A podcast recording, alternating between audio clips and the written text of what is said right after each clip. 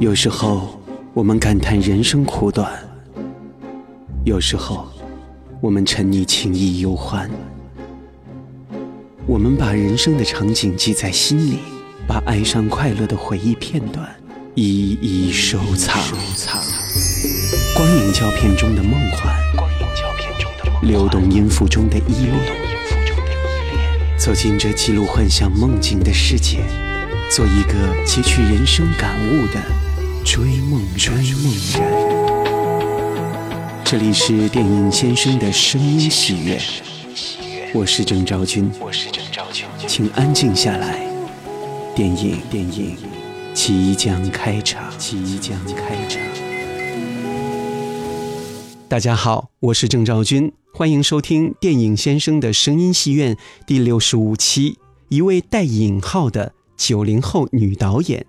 专访。青年导演王一淳，内地影坛一直都不缺乏新导演，每年都有无数的新人新作问世。他们其中有一鸣惊人的新锐，也有粗制滥造的失败者。在每年于西宁举办的 First 青年影展，就给了很多有才气的青年导演一个很大的展示平台。这些让影坛惊艳的新锐导演，很多都是通过 First 影展被人知晓。之前我们介绍过辛玉坤，介绍过毕赣，这次我们就来认识一下通过 First 影展让人熟知的青年女导演王一淳。在十月十四号，王一淳的电影导演处女作《黑处有什么》全国公映。这位凭借处女作即斩获去年 First 影展的最佳导演大奖的青年导演，为观众们呈现了一出九十年代少女成长的有趣经历。相信看过这部电影的朋友都会对影片留下深刻的印象。究竟这位之前名不见经传的女导演是如何走上电影之路的呢？她对于电影的感知和电影处女作《黑处有什么》的诞生过程。又有怎样的感触和看法呢？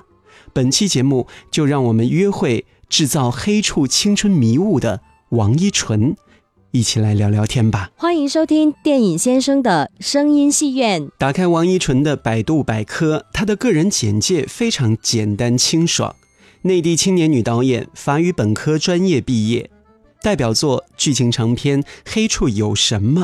凭借本片荣获了2015年第九届 First 青年影展最佳导演奖，但是其中却有一个在业内当成趣谈的错误，就是王一淳的出生日期被错写成1997年2月4日。这个时间上的乌龙让很多不知内情的人大为震惊，纷纷感叹：这位不到二十岁的青年女导演，竟然就已经法语专业大学毕业了。同时，她在电影表达手法上也是如此的纯熟。相熟的朋友都拿这个错误开王一淳的玩笑，她也是享受这种错误带来的乐趣。也许正是因为她的娃娃脸，让很多人对于这个错误深信不疑。没主见和懒是王一淳给自己的一个小小评价，但对于电影的执着态度，却是让人看到他最直接的一面。所以，作为一个带引号的九零后女导演，她的电影创作之路非常值得期待。第一次见到王一淳导演是在《黑处有什么》广州点映现场。当天因为有事无法脱身，就和他认识、交换联络方式，约定日后电话访问。在电影北京首映的当天中午，我和王一淳做了一次电话访谈。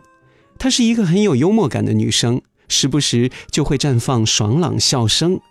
但是遗憾的是，当天电话讯号并不是特别好，很多的时候都需要大家仔细收听才能够听清楚王一淳的说话。在这里，我也是先跟大家说声抱歉。有机会，我们再约导演好好聊天。当天的对话，我们一定是从“黑处有什么”本身聊开去的。今天非常高兴能够请到这位我非常喜欢的，最近马上要在院线上映的新片《黑处有什么》的导演王一纯来跟我们分享一下他的一些观影的经历，他的一些影迷的成长，还有他的最新的这部作品《黑处有什么》。那王一纯导演，呃，其实呢，我在看完呃《黑处有什么》这部片之后呢，给我带来很多的一些呃观影方面的一些冲击的感觉，因为呃我知道现在对于类型片来说，因为观众也是在不停的成长，不停的有各种各样的一些观影的一些经验。黑处有什么当中所呈现出来那种黑色的和那种嗯，有一点点粉红色系的那种味道的感觉，在你的电影当中凸显的很有趣味。我想知道王一纯导演当时为什么会想要拍这样的一部电影呢？就是这个影片的背景呢是九十年代初九一年，然后这个女主角呢是十四岁，嗯。其实我在九一年的时候也正好是十四岁，所以我对这个年代还是有比较深刻、比较切身的体会的，写起来也非常的有感情。嗯，然后呢，我为什么就是说就是想让它呈现了一种，会给大家一种就是它比较黑色的这样一个印象呢？嗯，我是觉得这几年可能是我们这个年龄的人开始逐渐的有了一定的。话语权，然后有了一定的表达的机会，然后大家纷纷都开始就是怀旧，然后对似乎要都要对自己的青春做一个总结。嗯，但是我我是感觉到就是有一个普遍的倾向，就是大家一进入这个回忆的模式，就好像自动开启了一种美图秀秀对的状态。嗯，对 对，就开始不自觉的对回忆进行一些美化。嗯，似乎就是呈现的那个九十年代都是，嗯，好像各方面都更纯净，嗯，天也更蓝，树也更绿，花也更红，人也更淳朴那个感觉。嗯，但是，但是在我自己的记忆中，嗯，包括我翻那个时候的日记，我都觉得那个时候其实也是有很多，嗯，各种各样的小疼痛在的，有的是来自自身的，有的是。周边的环境，包括家庭、学校这样给予的，我觉得，我们要是做怀旧的话，不应该太回避这些东西。嗯嗯，包括我查那个时候的资料，其实有很多这些年才爆出来的很残酷的事情，其实都发生在那个年代。比如说大家熟知的聂树斌案或者胡歌吉勒图案，嗯，实际上他们的发生背景都是九十年代初，就是没有任何理由相信，嗯，那个年代比现在更美好。嗯，所以我是想对那个年代做一个不一样的回顾，嗯，就是更加写实、更加残酷的一个版本。嗯，呃，在您的这个片子出来之后呢，我知道从去年的 First 影展啊，这部电影大受关注，然后到了今年这个片子在上映之前呢，很多人都把重点放到了这个黑色，啊，包括探案解谜的这个方面来。那您作为电影的创作者，对于大众这种呃目光聚焦都在于电影的一个点，您会怎么来看呢？嗯，我那可能是这个这个宣传方面的需要吧。嗯，我个人更多的认为。它是一个成长讲成长的片子，就是这个片中的这个小女孩，就是不停的探索这个未知的成人世界。嗯。对。然后至于成人世界中就是发生的那种种残酷，包括的一系列的强奸杀人案，又不停的有人被冤枉被误解，嗯，我觉得都是一个作为一个少女危机四伏的成长的背景而存在的吧。嗯。呃，如果大家都把关注的点放在了探案方面，好像就真的忽略了这部电影的本质了。这种呃，少女在情窦初开时候的内心和身体的一种成长。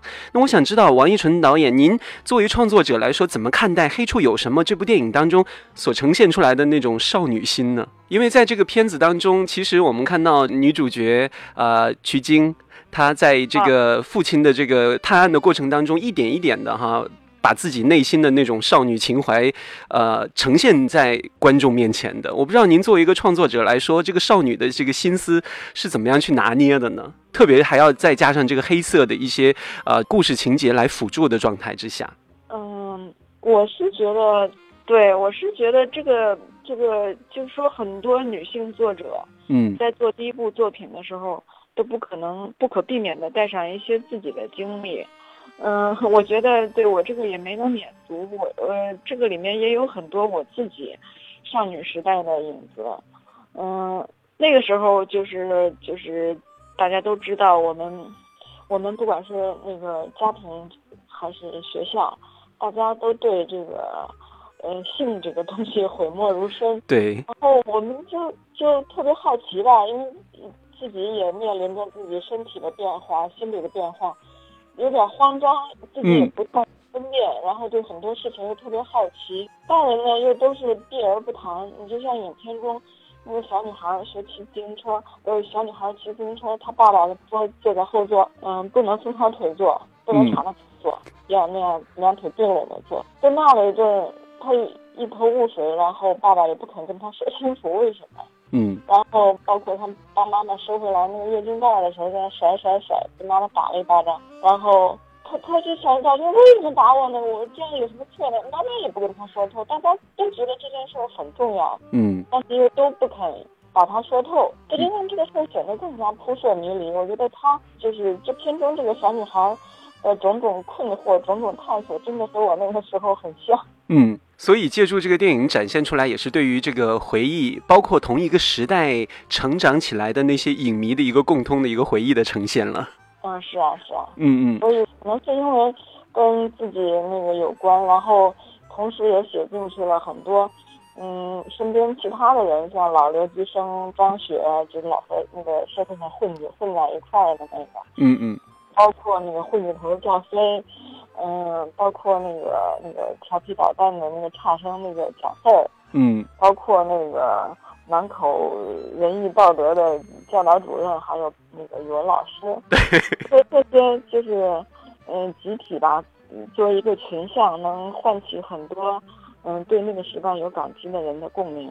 嗯，呃，其实我关注过很多的一些女性导演，她们在创造自己的电影的时候啊，呃，有的时候她们对于这个青春呢，还有这个成长，还有这个黑暗的世界呢，呃，他们的那个拿捏或者掌控都有一些偏于黑暗或者是比较极端。那你是怎么样来最初在想要拍《黑处有什么》的电影的时候，会有怎样的一个尺度的一个拿捏呢？你是说很多女性导演都会拍的比较黑暗、比较极端吗？呃，我看关注的有一些是拍的就会比较惨烈一点啊，或者是嗯更加的晦涩一点啊这样的。嗯，好吧，我其实没有就是特别刻意的想说它的有多黑暗了或者什么，毕竟在我们的记忆中，我们不管哪个时代的人，他回忆自己的青春的时候，都觉得那一段时间是最美好的。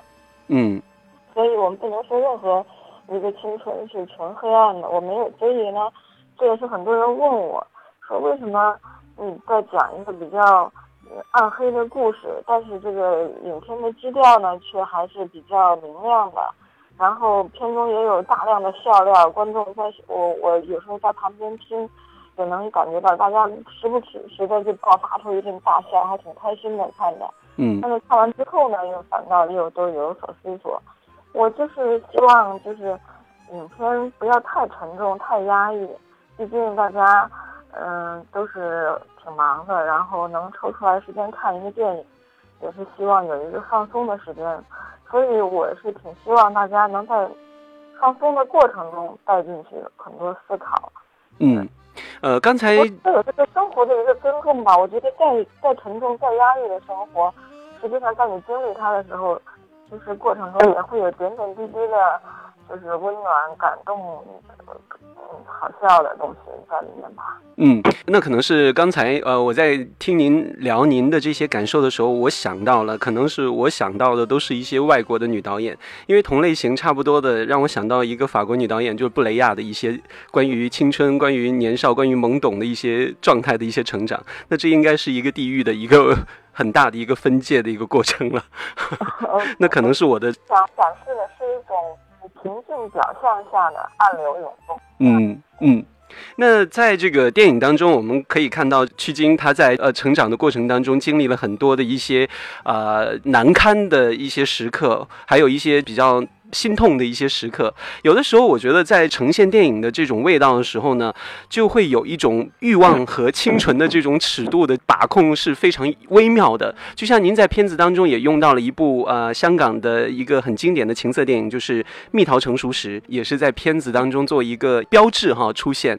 那我想知道王一纯导演为什么当时会选择了这部电影呢？嗯，对，这部电影确实是也引起了很多人的共鸣，但是也引起了一定的争议。嗯，这个因为在影片开头出现了一个日历，嗯，显示这个时间是九一年，然后大家讨论了以后呢，觉得说这个《蜜桃成熟史》是九三年出来的一个片子，嗯，所以这方面有一些质疑。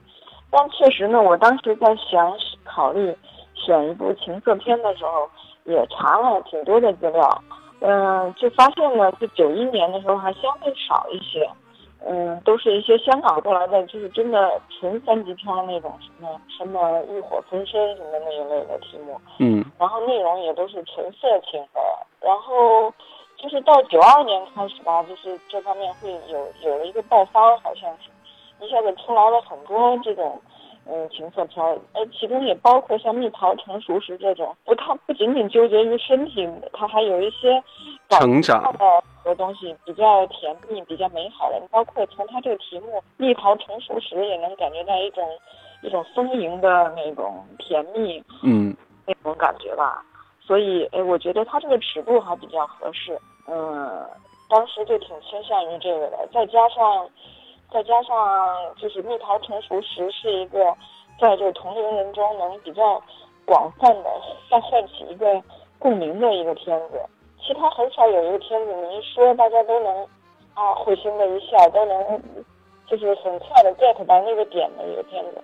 我觉得说这个好像也没有，所以当时考虑再三也，还是决定用这个了。没想到现在引起这么多争议。嗯，其实我作为一个观众来说，我并不。在意这些比较考据，必须要什么时刻出现什么片子的，我觉得这只是一个表象，来展现这个女孩子成长的一个很关键的一个节点。呃，我倒很想跟王一淳导演聊一个话题，您可以选择不聊哈。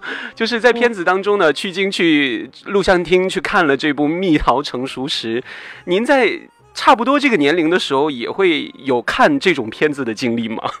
嗯，我看到过，但不是在录像厅看的。嗯。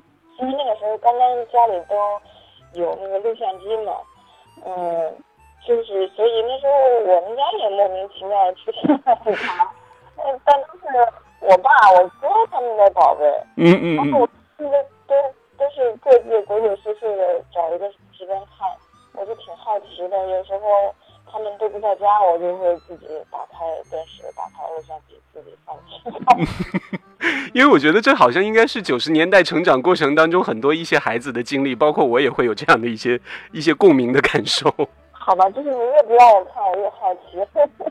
对，那我倒很呃想知道王一淳导演，您是从什么时候开始有想当导演的这个想法和念头的呢？嗯，就是怎么说呢，可能一直都有一点这方面的梦想吧，但是没有特别执着的去追求。嗯，上高三的时候学习最忙的时候。我其实去考了一次电影学院，就在我们当时那个省重点中学，就像赛赛神经病一样，我觉得好多人看我。嗯。但是可能也是因为自身资质也不行，然后事前也没有做任何准备，也没有拜师辅导什么东西，反正初试就给刷下来了。然后回来就老老实实参加高考，考上了一个法语专业，老老实实就是上完了大学，但是。模模糊糊，心里还一直有这个方向吧。嗯，呃，您当时考的是表演系吗？呃，不是导演系。哦，导演系那个时候他都考了一些什么呢？你还有印象吗？嗯，好像我记得是让自己编一个片段，然后那个就就然后就也有表演的部分，然后也有写的部分，我记得。嗯。嗯，然后那个虽然考试失败了，但是自己的这个想法还是隐隐的藏在心中。那您是从什么时候开始成为一个影迷的呢？我一直都还好吧，就是出来了什么大家都议论的好看的片子，嗯，我也都会找过来看，但是不属于那种骨灰级的影迷，就是对很多，嗯，包括那种特别长的外国人名，大概都有。对我也不属于那一种，就嗯是就是还好吧，文青文学爱好者，嗯嗯嗯。然后同时对影像也有那么一点儿感知。嗯。那其实我觉得有这个电影梦想是一件呃，其实挺平常的一件事情，因为每个小孩子心中在成长的过程当中都会想要和电影哈、有有一次很深刻的接触，但是真的没想到您一开始就想当导演啊。好吧，我我我是就是在拍在拍之前，我跟过一个剧组，当时是想过去看一看，嗯这不是各个分工，每个人都是干什么活的，等等等等。然后我跟他们开玩笑，我说那个我看下来之后，别的活我都干不了，只能干导演了。那些真的是太过于繁琐了，我觉得在剧组当中。我太专业了。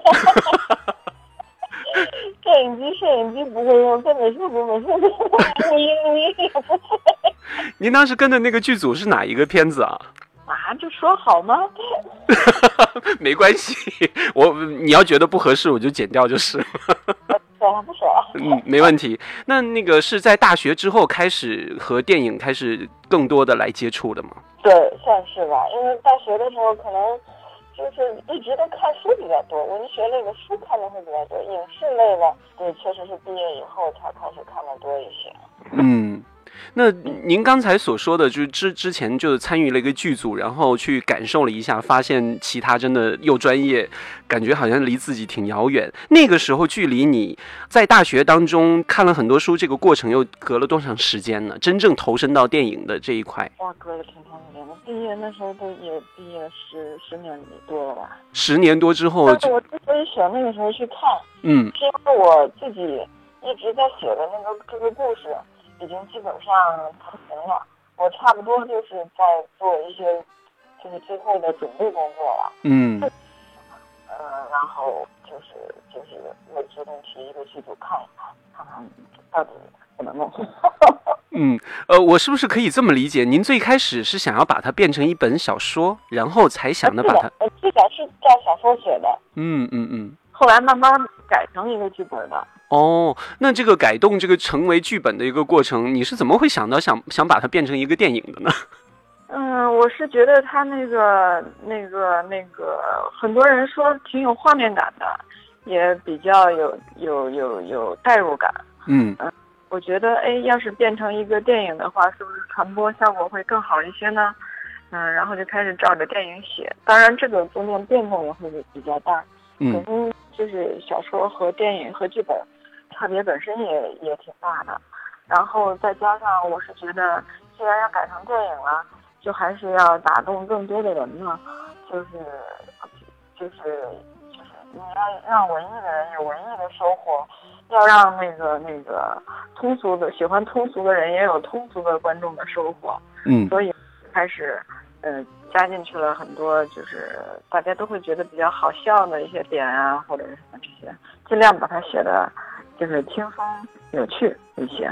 嗯，呃，我我可不可以这样理解？是因为黑处有什么，然后让你成为了一个导演，嗯，可不可以？好吧，但是，对对，但是我为这个事儿做的储备、做的努力，可能也是别人看不见的。嗯嗯，能不能跟我们说说这些看不见的一些努力呢？那太多了，你比如说在在写剧本的那个漫长的过程中，嗯就是面临很多不理解呀，别人都说叫你玩儿，你都不出来玩儿，你就在家干嘛呢？开始我都跟他们说我在家写剧本呢，他们都觉得像他们一个神经病说话一样。这些质疑真的是很大的一个阻碍。对，然后过了一一段时间又喊你去哪玩儿，你说，嗯，那个我不去，然后说你干嘛呢？我在写剧本呢，我写不了，你还去呢？那等到你真正想要去拍、想要自己做导演的时候，那身边的人又会有怎样的一个反应呢？那一样啊，大家都会觉得哇，你找到投资啦。然后我，哎，我后来决定自己投。人说多少钱呀？我说大概准备投三百万吧。别人都说，嗯，借我点儿呗。很多人不相信你，你反而这么坚持，你是心里是有一个很倔强的一个这个个性在，应该。嗯，我其实生活中大家跟我接触的人都能感觉得到，我其实是一个嗯，挺挺挺没什么主张的人，很多事上都不太坚持。但是这件事儿吧，我觉得，嗯，自己做了这么多年准备，如果是不拍的话，也对不起自己这这么多的时光，这么多的努力。嗯嗯，他们加起来也该值个三百万了，我觉得。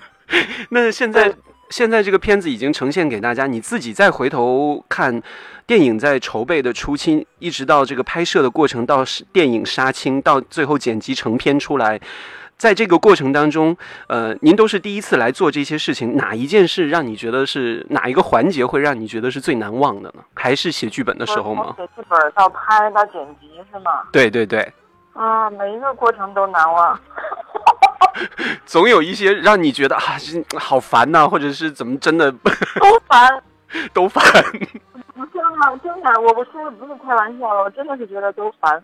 我写剧本的时候，我就想着说，哇，我以后我那个哪不管是做什么，哪怕是做导演，我也坚决不自己写剧本，这样会把人写死的。对，我说打死给我多少钱我都不干这活。嗯。后来又拍的时候。就就觉得哇塞，还是刚写剧本去吧。我就打死我也不干那个那个导演那个活了。嗯，给多少钱我也不干。真的是要操太多的心了。呃，这个这个过程真的你不做一遍是想象不到的。就我觉得就是包括这次路演的过程和很多就是影迷接触，嗯，我就能感觉到很多人对这个事儿非常有热情，也都非常想知道这个这个过程到底是怎么样的。嗯，但这个。这个中间这个这个苦真的真的真的挺吓人。嗯，我觉得特别是女性导演，真的做这个事情更加的辛苦，因为她不光是心理上面的一些压力，还有身体上的一些体力的一些问题。我当然了，这个体力活很多时候都是。所以我觉得黑处有什么？你说蜜桃暗中说，我觉得你也是在这个过程当中渐渐的开始确定自己将来要成为一个导演了吗？我觉得差不多了，至少现在已经在着手写下一个，又要开始一个艰苦的磨练、修炼的过程了。对对对对，当时都发了信不玩了这事儿。嗯，那再重新的这个筹备一个新的剧本，还会想要拍差不多内容的，还是想要会有一个新鲜的尝试呢？嗯，我写了一个差不多内容的，就是小孩更小一些，七岁一个小女孩，但是，嗯，我想。同时也在写另一个，写另一个当代的眼下的。嗯，我我比较倾向于先拍后面那个，我觉得会有一个反差，嗯，这样的话就有点新鲜感。嗯，就是想要跟这个自己的处女座会有一个呃很明显的一个变化给大家看一下，也是给自己的一个尝试。啊，是的。嗯，那这部片还会偏文艺一点，还是偏商业一点呢？我我感觉会有一个平衡吧，我一直都不太喜欢纯文艺或者就是那种纯商业的，嗯，都还是希望就是大家能看得轻松，看得舒服，然后看完以后还有一点点思考那一种。嗯嗯，那您现在介不介意有很多人会把你的作品跟其他的一些电影作品来比较呢？那可能是一个比较简单。便捷的传播方式吧。嗯，在大家就是没法一句话讲清楚你这个电影对别人向另外一个人做推荐的时候，是不是拿一个大家都喜闻乐见、众所周知的片子来做比较，会是一个比较直接、比较方便的方式？所以我对这个没有那么大的抗拒了。嗯嗯嗯，那你会不会介意？好意嘛。对，那你会不会 会不会介意有有很多的一些呃观众也好，或者影评人也好，对你的片子进行过分的解读？嗯，这这个也是我发现，就是我之后这这这这这段时间接触影迷多了以后的一个发现，其实有一些人会过过度解读。嗯，我觉得这个有可能不怪观众。嗯，我觉得是有一些导演特别爱故弄玄虚。嗯，把一些本来挺。挺挺挺简单的一件事，搞得各种隐喻，各种什么什么什么，搞得大家看个电影都各种疑神疑鬼的。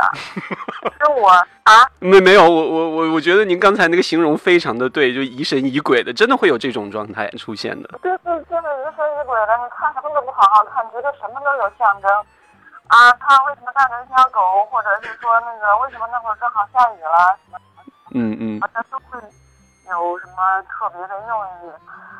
其实有的时候仅仅就是为了这个视觉效果好看。嗯，真的有的时候，他其实也是无心的，然后就整的好像故弄玄虚的那种状况就出来了。对，我是觉得，对我是觉得可能是有一些人太爱搞故弄玄虚，然后装神弄鬼那一套了吧。嗯搞得大家就是现在好像不显得我能看出来一个动作看出来八个意思，就显得思想没有深度似的。嗯，我觉得，我觉得有的时候真的观众有的时候在电影当中汲取的养分，可能有的有一些是真的非常好的，有一些则是掺掺了很多不良因素的在里面的。所以呢，这个我也不该这么批评别人的了，反正我我自己这也仅仅是刚开始做了一个尝试嘛，嗯也可能是喜欢哪种片子的观众都有。嗯 呃，所以我我只是我自己想走这个，嗯、清楚明白、通通流畅这一条线吧。我懂了，这也会是你以后的一些创作风格的一个主线。嗯，我我我我觉得是啊。嗯嗯作文的时候，当年我就特别看不上有的人写的，嗯、绕来绕去把人绕糊涂了那一种。我还是希望就是至少他读下来，他能知道是个啥意思，嗯嗯嗯是都认识，然后但是放一块儿不知道啥意思那一种。嗯嗯嗯。那你会喜欢看烧脑的电影吗？类似于像，看过，但是但是会看的比较累对对对，啊，好像一般男的看那种会比较厉害，因为他们可能逻辑能力比较强。呃，应该差不多。其实我觉得电影真的是，你要细分它的话，真的分女性观众类型的电影或者男性观众类型的电影，其实是是可以细分化的。我觉得黑处有男还是男性的还是女性的？我觉得黑处有什么应该是中性吧。对，我觉得是中心。对，我觉得这部片子男性观众在里面有一些自己的一些很多的一些呃情怀的一些这个收获。我觉得女性观众应该会更多一点，因为它毕竟是一个从女性角度来讲的一个青青春成长的故事。我觉得我作为一个男性观众来来讲，我觉得在这个电影当中，我收获的是很多的一些回忆的一些共鸣，还有一些呃很莞尔的一些电影表现的一些幽默的点，就像您刚才所所说的，加了很多一些幽默的点嘛。所以我我觉得这部电影还蛮中性的。对很多观众，就是就是做映后见面的时候，他们都很意外，导演是个女的，因嗯，为里面那个确实有一些恶意满满的那种小荒诞、小黑暗那种东西。嗯，你你 就是平他们没没想到这会是一个，这会是一个女导演来拍。那个王导，我不知道您在平常生活当中是一个有很多这个 这个很很很很坏的那种小心思的一个人吗？没有，不是那种坏了，就是就有点小恶搞的那种。嗯，反正，嗯，生活中我觉得我还好吧，我就是那种怎么都行的那种人，嗯，但是脑子里还是有一些、有一些、有一些小黑暗，像那种东西，然后就让觉得这个很坏，各种坏嘛，很荒诞。我觉得现在时下的内地的女导演真的没人没有找没我印象当中没有找到这种类型的，你真的完全可以照这个路子走下去，还蛮特别的。行，暗黑暗黑系，暗黑，但是你还在其中有很多很玩儿、很搞笑的一面，然后又有一些这个真的是有思索的一面，而不是单纯的就是为了这些来做的。嗯，现在已经真正的来做的成了第一部电影了。我我我觉得从呃最开始认识电影，一直到自己推出一部成片之后，电影对你的意义是完全不一样的。能不能给我们说说现在电影对你对于你的意义是怎样的呢？这个事物，这个问题有点大。我觉得 它是在，它是一个很好的表达我自己对对人对事很多看法的一个载体吧。嗯就是，你就像我这个当时写黑处的时候，我二十多岁开始写，到三十多岁写成，嗯，这中间这个这个故事的重心变化很大，因为这中间我自己经历了很多事儿，看很多事的角度什么都不一样了。嗯我然后现在呢，就是我活在当下呢，又对我又对当下的生活，其实也有也有了一些就是，嗯、理解，嗯，然后我也希望把这种理解带到我的新片儿当中去。嗯，您是随着电影一起来成长的。对，所以所以可能会比较低产，不会太高产，因为想的没那么多。呃 还有一句话说的好啊，慢工出细活儿。嗨，你也可能是因为懒呀、这 好，那就希望你不要再懒下去了。好吧。好，感谢王一晨导演接受我们的访问。有机会的话，还是希望能够跟您见面，坐下来好好的聊一聊。嗯，有机会欢迎您到广东再来。好的，好的，谢谢，好谢谢。相信通过这一期电影先生的声音戏院，您对于影片《黑处有什么》以及导演王一淳有了一个详细的了解了吧？如果感兴趣的话，请您一定要去电影院看看这部有趣的影片啦。也希望王一淳导演酝酿的新作早点问世，和影迷观众们见面吧。如果您对于电影先生的声音戏院节目有什么建议和意见的话，都可以在新浪微博搜索藤井千 Roman 和我互动交流。本期声音戏院就到这里，我们下期再见。欢迎收听电影先生的声音戏院。今天我寒夜里看雪飘過，懷着冷卻了的心窩飄遠方。風雨里追趕，霧里分不清影踪。天空海闊，你與我可會變？多少次？迎着冷眼與嘲笑，從沒有放棄過心中的理想。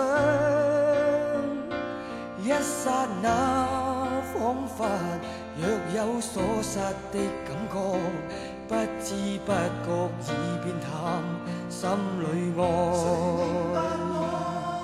原谅我这一生不羁放纵爱自由。也会怕有一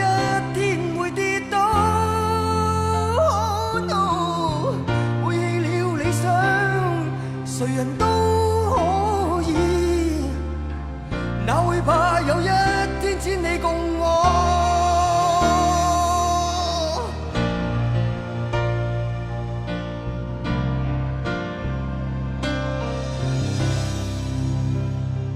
今天我。寒夜里看雪